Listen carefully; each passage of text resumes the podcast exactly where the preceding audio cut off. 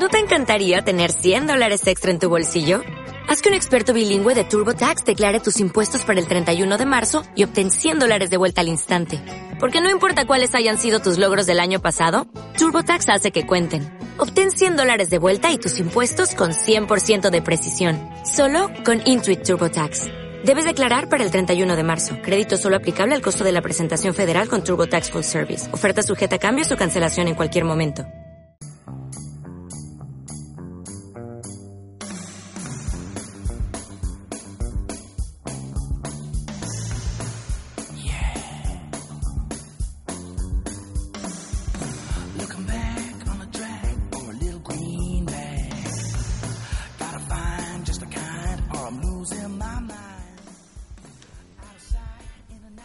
Pues ya ven ustedes, ya ven cómo, cómo están las cosas, con, en qué manos ha quedado ese 49% de, que, de la privatización de AENA.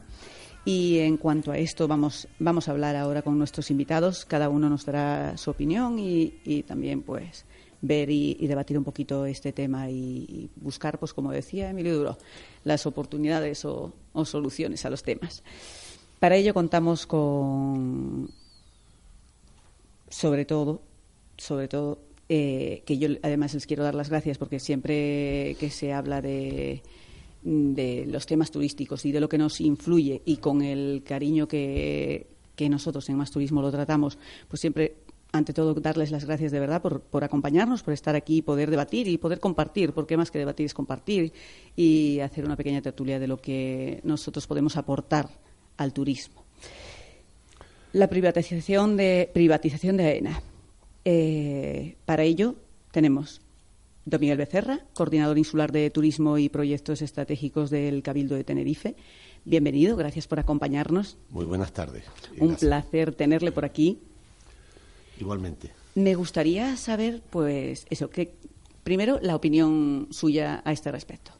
Bueno, yo creo que la opinión nuestra desde el Cabildo ha quedado ya reflejada en varias mociones. Antes la resumía un poco cuando hacía alusión a la entrevista de, Fernando Clavijo. Yo creo que en el caso concreto de las Islas Canarias, eh, los aeropuertos son algo más que una simple infraestructura. Son la infraestructura por la que accedemos mayoritariamente a, la isla, no solamente lo que vimos en ella, sino que por ella acceden prácticamente el 100% de diríamos, nuestro motor económico de nuestra economía accede a través del aeropuerto. Es decir, si no tuviéramos aeropuerto no habría turismo, si no hay turismo no hay economía y evidentemente si no hay aeropuerto tampoco nos podríamos mover nosotros ni entre las islas ni con el resto del mundo. Por lo tanto, eh, vaya por delante que los aeropuertos son algo, una infraestructura clave, estratégica, vital de supervivencia.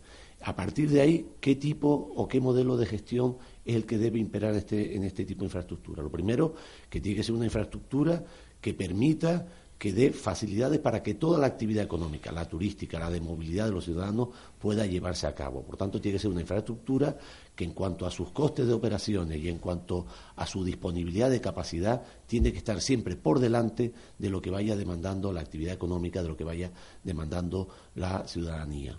Por tanto, con esas dos premisas, una infraestructura que tiene que ser pública, que tiene que ser con una capacidad suficiente y siempre por delante a las necesidades, es lo que hasta ahora ha venido funcionando y desde ahí todas las instituciones, tanto públicas como privadas, han ido exigiendo que los aeropuertos pues tengan esos requisitos. Coste adecuado, por un lado, y por otro lado, una capacidad suficiente. Pues saludamos a Guillermo de Armas, delegado sindical de CGT, Confederación General de Trabajo de AENA. Gracias, un placer tenerle por aquí también. Hola, buenos días a todos. Pues cuéntenos, ¿cuál es su opinión? Eh, bueno, antes que nada mm, comentar que bueno he venido yo en, representación, aunque porque me habías comentado que solo necesitabas a una persona, que te comenté que sí hacía falta que viniéramos. Es verdad que además es, es cierto que me diste la oportunidad de que viniese más gente del sindicato. La verdad es que no teníamos espacio en esta mesa. Lo hubiera agradecido enormemente. De todas formas, contaremos con ellos en otra ocasión. Eh, bueno, eh, la postura sindical en AENA es la misma por todos los sindicatos, con matices, por supuesto. Y por, por, supuesto estamos todos en contra de la privatización. No solo, de hecho, eh, no nos preocupa a corto plazo nuestras condiciones laborales porque la empresa pues, sabiamente, eh, bueno, aseguró una, una estabilidad, una estabilidad laboral eh, y de no tocar los, en principio mantener el convenio y una serie de temas que podrían llegar incluso hasta el 2026. Con eso, en parte desactivan la, a la propia plantilla de que no haga movilizaciones, con lo cual nuestra motivación fundamental ahora mismo no es las condiciones laborales, no, estamos todas las movilizaciones que se han hecho desde el punto de vista sindical no han sido para ninguna mejora eh, laboral, solo mejoras en cuanto al servicio.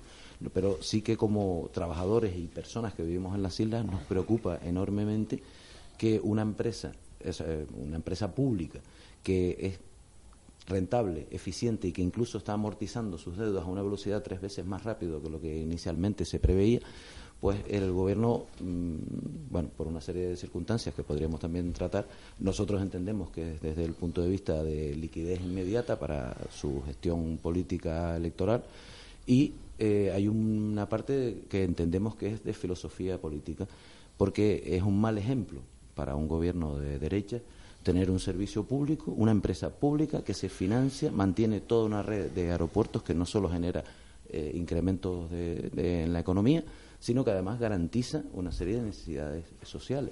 Eh, realmente ese modelo a este gobierno neoliberal pues le, inquieta ese modelo y una de, de sus motivaciones era eliminar esa posibilidad porque lo entendemos que es un mal ejemplo pues saludamos a Carlos Castañosa, es comandante de Iberia. Gracias por estar aquí, un placer tenerte como siempre. Gracias a ustedes y un saludo muy cordial a todos quienes nos escuchan y encantado de estar aquí. Bueno, pues su opinión. Bueno, después de la exposición, que las exposiciones que hemos visto, tenemos claro que hay unanimidad absoluta en rechazo total a esta operación. Tal y como lo ha descrito técnicamente Juan José, eh, bueno, ha hecho un, un alarde de conocimiento importante porque ha descrito una operación absolutamente tóxica en perjuicio de los ciudadanos. Quiero decir que la obligación de servicio público, que es fundamental, como ha dicho el señor Becerra, en un ámbito como el nuestro, debido a nuestra idiosincrasia archipelágica, pues es una primera necesidad, no es ninguna frivolidad ni ningún capricho mm, eh, aleatorio, sino que es obligación de servicio público.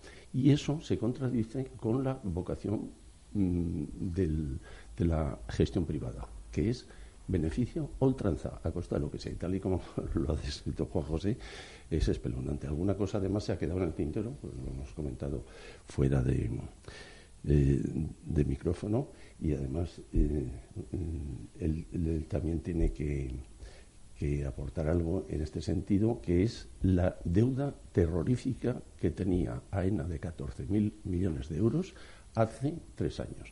En estos tres últimos años se han generado beneficios. El primer año creo que fueron 600 millones de euros. Bien, se empezaba a incrementar esa, eh, esa subida de beneficios. No ha habido tiempo suficiente porque se ha privatizado, eh, vamos, en un, en un contexto absolutamente absurdo, porque si una empresa con esa deuda tremenda, una empresa pública, está ganando ese dinero, pues puede liquidar la deuda pues eh, antes de lo previsto. ¿Qué pasa ahora? ¿Dónde está esa deuda, Juan José? Está camuflada, está escondida en algún sitio. O sea, ¿esa deuda va a repercutir en los inversores que se la han jugado o seremos los ciudadanos quienes tengamos que pagarlo subrepticiamente como suele pasar en esto? Y bueno, pues eh, yo lo considero un auténtico atentado eh, contra los derechos e intereses de la ciudadanía. Pues saludamos en este momento a Eduardo Solís, amante del turismo y profesional y coordinador general de Calínico, Hoteleros por Tenerife. Bienvenido, gracias por estar con nosotros. Hola, buenas tardes.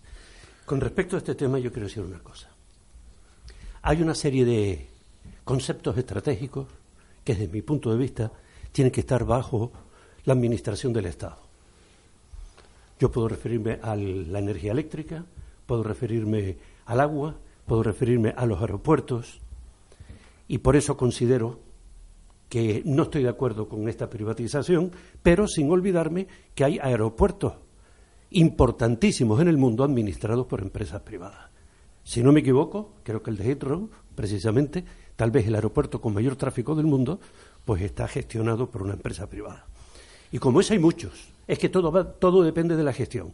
Fíjate que después, cuando iniciamos nuestra democracia, ya hace unos cuantos años, empieza a producirse una venta de activos del Estado, como Iberia, por ejemplo, como Telefónica y como muchas otras que ahora no recuerdo porque creo que es sabida por casi todo el mundo.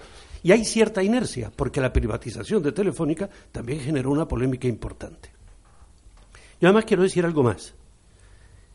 Las, transferencias de competencias a las comunidades autónomas, lamentablemente, en algunos sitios no se hace, no se ha entendido, al menos como lo entiendo yo. No quiero decir si bien o mal, sino como lo he entendido yo. Hay quien ha entendido que las competencias transferidas es un patrimonio del lugar y a partir de ahora aquí quien mando soy yo. Y si encima transfieres los aeropuertos que administra el gobierno de España a las comunidades autónomas y algunas de esas comunidades autónomas lo toman de esa manera, pues me preocupa un montón. Yo resumo diciendo, no estoy de acuerdo con la privatización y lo considero un tema estratégico de gran importancia que debe estar bajo, bajo el control de lo que es el Estado español. Pues eh, eh, sin ánimo de entrar en debate, es que eh, ha salido el tema del aeropuerto de Heathrow. Es verdad que hay aeropuertos privados en todo el mundo perfectamente gestionados, hay redes combinadas eh, el, problema es que nosotros en España, dos, dos apuntes, en AENA durante 25 años ha estado funcionando como una palanca política de los intereses tanto estatales como autonómicos. Cuando algún eh, político autonómico de algún presidente de gobierno o grupo político que controlaba eh, querían un aeropuerto sabiéndose perfectamente que esos aeropuertos eran inviables por una cuestión de generar riqueza. Siempre se hablaba de que se generaba riqueza alrededor de un aeropuerto. Eso funciona si tienes pasajeros. Si no tienes pasajeros, tenemos aeropuertos como Lleida, Vitoria, Pamplona, eh, ya no los de Canarias, que es una cuestión de, como habíamos comentado antes, de movilidad necesaria, sino aeropuertos en la península donde el tren hubiera sido una alternativa muchísimo más rentable y, las pruebas están ahí, los aeropuertos están vacíos, generando un gasto que aún así la red ha soportado porque tiene suficientes aeropuertos rentables para mantenerla. En el caso de Heathrow no, no es un ejemplo, y perdón que haga la corrección porque es que lo conocemos por, todo lo que hemos tenido, que no digo que no hayan otros que sí funcionen muy bien.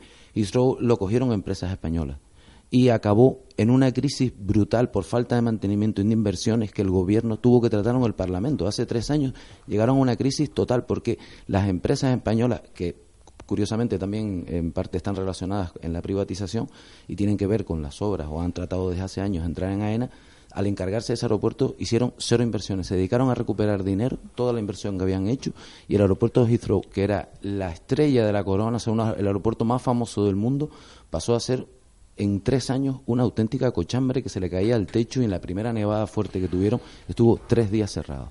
Eso solo como apunte de que a veces privatizar puede ser muy bueno y puede ser muy malo. Perdón un momento, yo no defiendo la privatización. No, no, no, era por. Se está sacando un tema que yo no he dicho. yo no defiendo la privatización. Yo lo que he dicho es que hay casos en el mundo de aeropuertos que han sido privatizados porque los gobiernos de esos países lo consideran bien. Ah, que después la gestión del beneficiario de, esta participación haya sido negativa, ese es otro tema que, está por ver. no, creo yo que la privatización de nuestros aeropuertos españoles nos demos saltos de alegría porque esté mejor. Lo que defiendo nada más es que es un tema estratégico de vital importancia para todo el país y más hoy que nunca que debe estar bajo el control y administración del Estado español. Esa es mi opinión. y debe estar en absoluto. Peor todavía. Señor Becerra. sí, eh, precisamente la prueba del algodón de este proceso, que evidentemente hay un consenso aquí, que en el caso especial de Canarias al menos es algo que no debería haberse contemplado, puesto que los aeropuertos son algo más, es decir, a Madrid pues puede ser privado y si funciona mal, pues la gente podrá ir en tren o podrá ir por carretera o podrá ir en otro modo de transporte. En una isla, si funcionan mal los aeropuertos, no puede ir de otra manera a esa isla.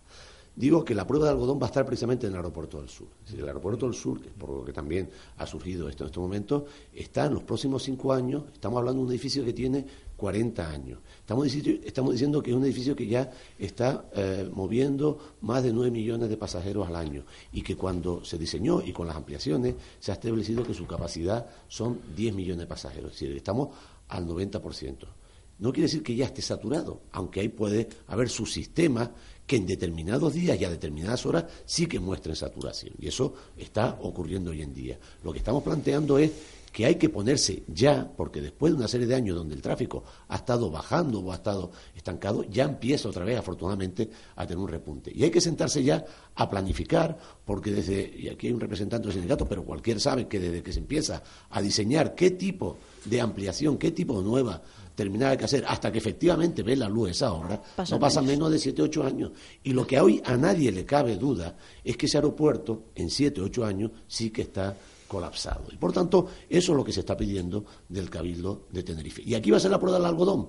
Si realmente AENA, esta nueva AENA, va a anteponer los intereses estratégicos de una isla del aeropuerto del sur, sentándose ya y empezando a planificar ese nuevo aeropuerto para que no sea un aeropuerto que colapse la entrada de turistas. Tiene que tener una holgura, tiene que estar el nivel de servicio por encima del nivel de servicio que el turista espera recibir en la isla. Y esto, ya digo, va a ser la prueba del algodón o si va a dar ese carácter, ese plus de estrategia, o por el contrario, va a estar de una manera cicatera viendo, pues, a ver hasta dónde puede sacar, como se decía antes, el reportaje que muy bien hacía Juan José, pues, y, que legítimamente, oiga, legítimamente el que ha invertido ahí, lo que quiere es cobrar un dividendo y que, y que cuanto más retorno tenga de su inversión, mucho mejor. Y digo yo, ¿por qué no se ha hecho una venta parcial? ¿Por qué no se ha cogido, se ha vendido los aeropuertos, que además tenemos aeropuertos para aburrir en, en la península, y se ha dejado Canarias fuera, que para nosotros además son fundamentales. O sea, teniendo un ministro, además canario, tiene que saber más que nadie que a nosotros eso nos pone a los pies de los caballos. Juan José. El canario, eh, que yo lo he leído. no te metas con él. Yo también lo leí una vez. Canario, Lo que pasa, bueno, él, él es ministro de, España y ejerce. La verdad es que eh, se le nota poco que es canario. A lo mejor es lo que se espera de un ministro, que se note poco que es de un sitio y que se gobierne para todos. No lo sé. Yo no, no estoy muy contento con la gestión del ministro Soria, la verdad. Eh, en líneas generales y en esto tampoco. Quería comentar un par de cosas con respecto a lo que se ha dicho aquí. Primero, Heathrow. Si es verdad, una empresa española es ferrovial Ferrovial intentó ser uno de los, eh, esos que gestionan tan mal Heathrow, intentó ser uno de los socios prioritarios de, AENA también. Lo que pasa es que no pudo, porque ofreció dinero a la baja y se quedó, se quedó fuera. Creo que ahora, afortunadamente, si lo vemos así, ¿no? Eh, por otro lado, la gestión del aeropuerto del sur, la prueba de algodón, como dice Miguel Becerra, me parece que sí que es la prueba de algodón. Yo quiero felicitar al Cabildo porque yo no sé si dentro de la estrategia que ha asumido el Cabildo, que me parece buena, de exigir y además plantear batalla y ser, yo creo, los primeros que han ido a, la nueva ENA a decirles nosotros estamos aquí. No sé si dentro de esta decisión eh, Miguel Becerra, el, presidente del Cabildo y todos los que estuvieron trazando la estrategia valoraron la oportunidad, el momento en que tenían que ir, pero yo les felicito por la oportunidad. Es decir, ha cambiado la gestión de AENA, muy bien, eh, estamos aquí. ¿eh? Estamos aquí, no se olviden de nosotros, porque ustedes tienen una rebaja en los planes de inversión y no queremos ser en donde dejen de invertir. Esta, esto que me gustaría que después, cuando si quieres, eh, le devuelvas a dar la palabra a, Miguel, que, que nos haga una reflexión de las cosas más, de esas cosas, detalles que no podemos percibir con los números, que es nota un cambio de actitud con los dirigentes, con el director del, aeropuerto del sur, con los dirigentes de AENA, les reciben de otra manera o más o menos han encontrado el, el puente tendido cuando han ido allí.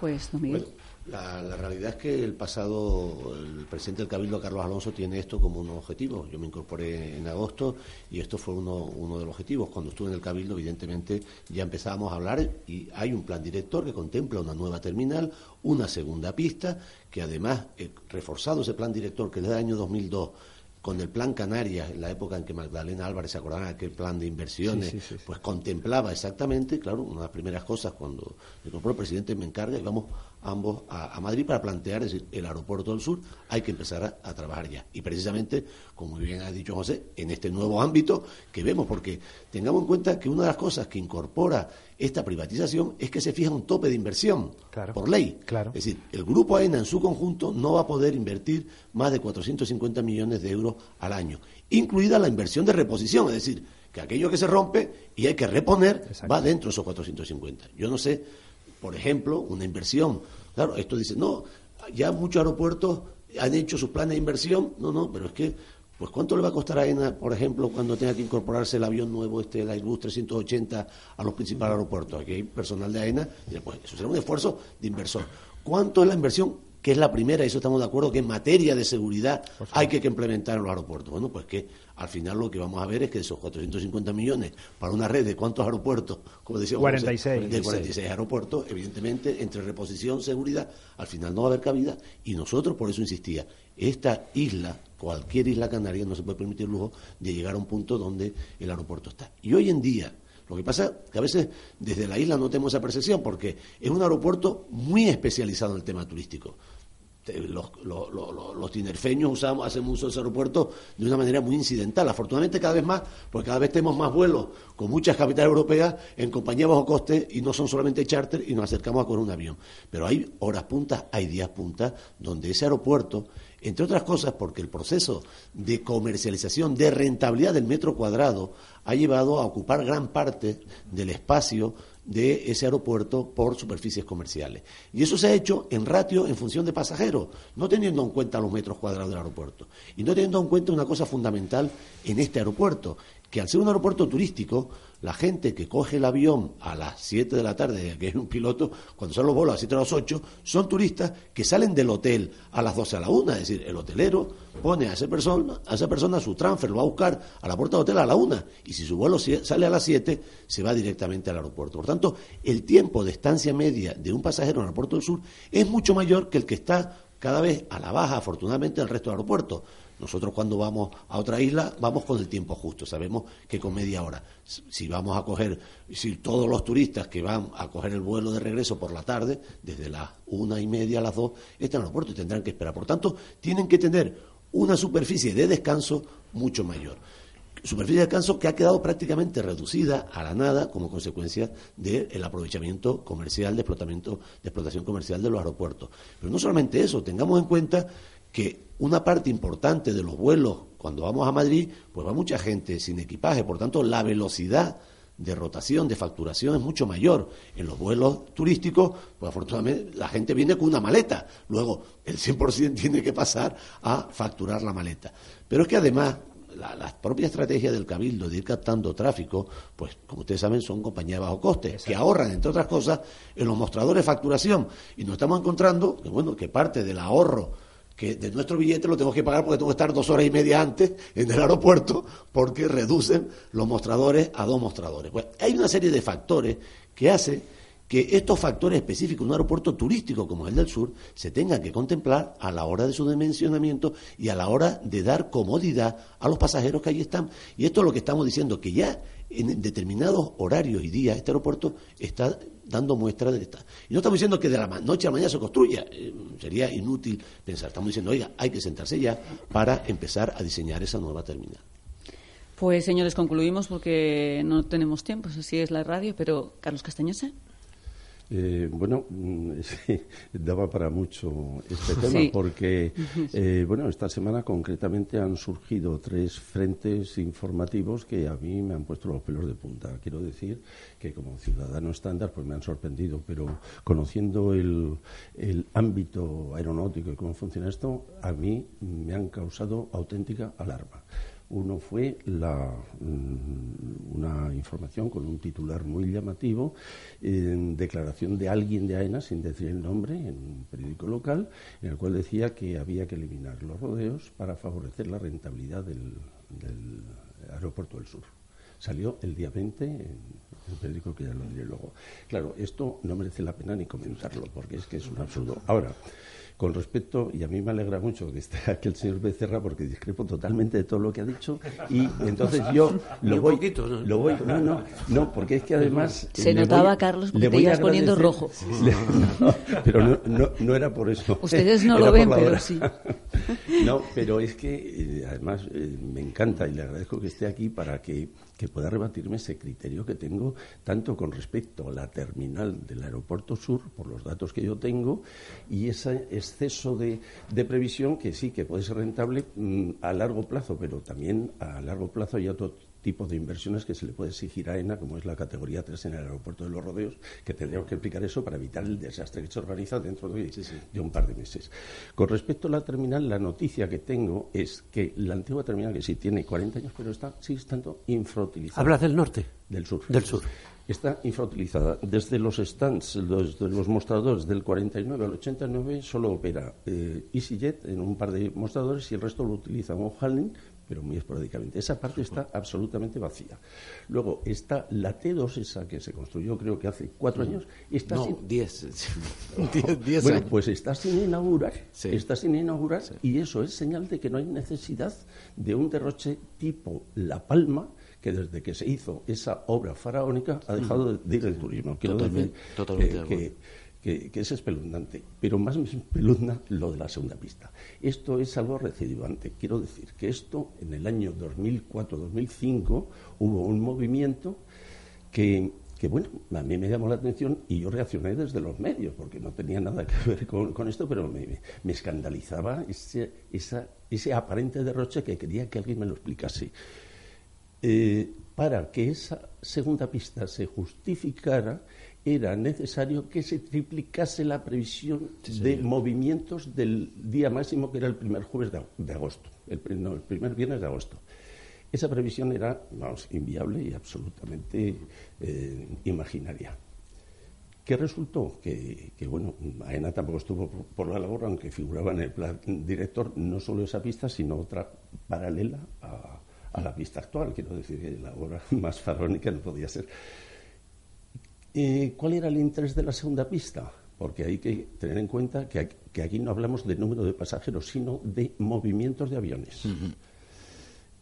Estos movimientos de aviones determinaban que, mm, la evidencia de que no había absolutamente ninguna necesidad de esa, segunda pista. ¿Qué pasó? Entonces, estoy hablando del año, creo que fue el 2004, que el interés económico y, empresarial que había por ese tema era el desmonte que llevaba consigo esa segunda pista para sacar las piedras, para sacar los áridos que escasean tanto en esta isla para el puerto de Granadilla. Exactamente. Pues Guillermo de Armas creo que quería hacer una De eso yo me enteré un poco más tarde. El mes pasado, esto, el diciembre pasado, salió también otro movimiento, y además no me acuerdo quiénes eran los autores, que explicaban que sí, que la segunda pista, que por favor, que es, que es imprescindible, porque si no, no vamos a quedar. Y explicaban que con el 80% de ocupación hotelera se cubrían con el 26% de la actividad operativa del aeropuerto. O sea, con el 26% de la operatividad actual del aeropuerto se cubre el 80% de la ocupación hotelera. Moraleja. Decían y además lo reconocían que no hace falta la segunda pista. Claro, si hubiera una previsión de que se triplicase el turismo, como se ha dicho siempre, también en 2004 se decía que, en 10 años iba a quedar colapsado, pero que no se ha quedado colapsado ni mucho menos. Por alusiones, un momentito, vamos a ver yo no he hablado de segunda pista porque evidentemente la segunda pista eh, eh, hoy nadie está planteando, el no ha planteado la segunda pista. Punto número uno. Punto número dos. ¿Eh? El presidente sí. No, la pista ahora no se ha planteado una segunda pista. No, no. Se ha ido a plantear, hablado de terminal. Lo que se ha planteado es una ampliación. Una ampliación de la terminal donde tenemos problemas. Porque en todas cosas, sí es verdad que a ENA se le ha dicho, porque ahí usted como profesional lo sabe muchísimo mejor que nadie, que ha habido una gran mejora en los temas de seguridad que permite una misma pista aumentar exponencialmente la operatividad, la productividad. Por eso. Y por tanto, eso en ningún momento se ha hablado en estos momentos de la segunda de la segunda pista. Eso está claro.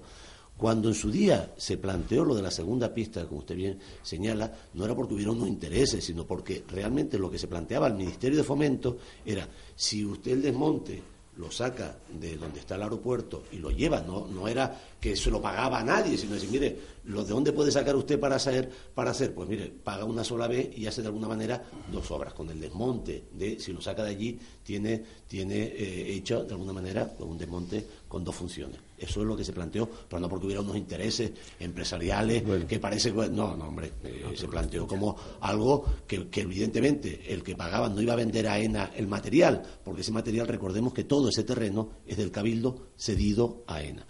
Yo lo que sí le digo que la pista en este momento es verdad que no hay ningún aplantamiento. Lo que también es verdad que el aeropuerto no debemos decir, oiga, nueve millones, no, es que los nueve millones no se distribuyen uniformemente, porque en algún momento AENA ha planteado, hombre, es que el problema es que la gente está mucho tiempo en el aeropuerto y eso es una normalidad. No, miren, no es una normalidad, es la normalidad del sector.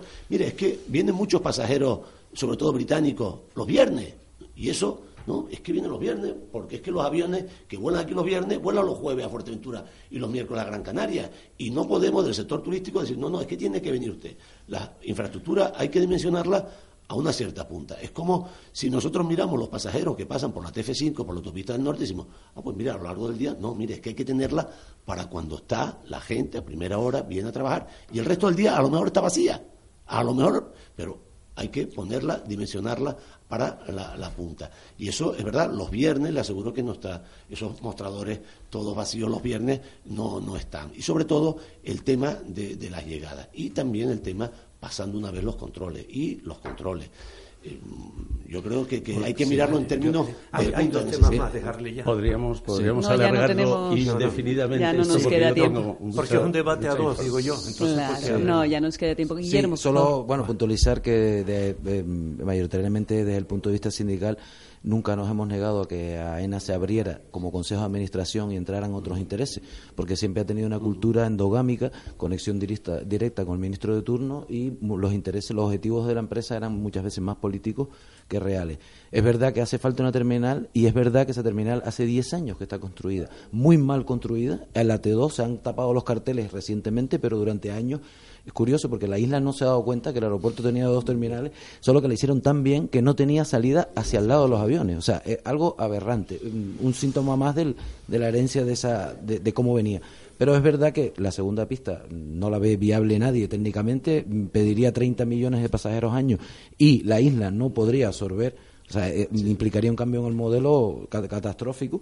Y aparte, el, el, el problema de las zonas comerciales, como dice, y todavía peor, porque es verdad que se producen saturaciones en las salidas y las zonas comerciales han invadido, incluso incomodando el embarque en algunas puertas porque le ponen la tienda al, pasajero que ni ve la puerta, ¿no?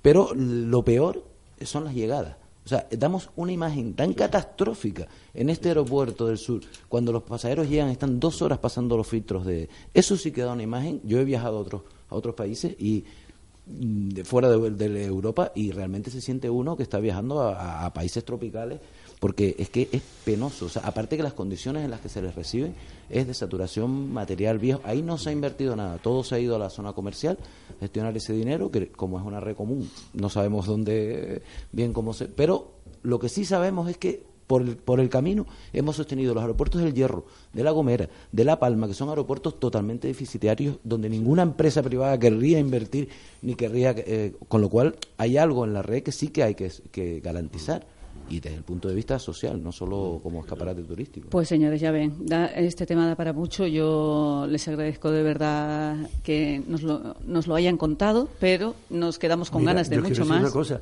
Yo también tengo que decir un montón de cosas, pero por respetar al programa, me lo guardo y ya lo digo otro día. Pero. No, no, no, no, sigue. Sigue con lo que viene. No, no, entramos otra vez en la.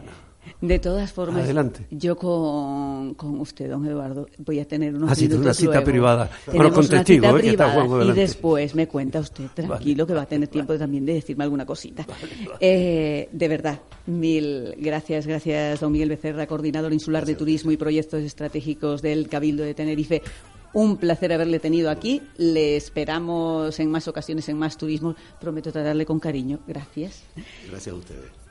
Guillermo de Armas, delegado sindical de CGT, Confederación General de Trabajo de AENA. Gracias, de verdad, un placer haberle tenido en el programa. Muchas gracias y cuando quieras. Y seguimos contando con ustedes.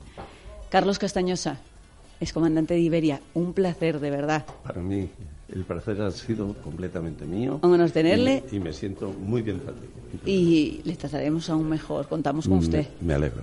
Cuenten con ello. Con Eduardo Solís García Talavera seguimos hablando en unos ratitos y por supuesto con Juan José Herrera también. Aquí estoy. Continuamos.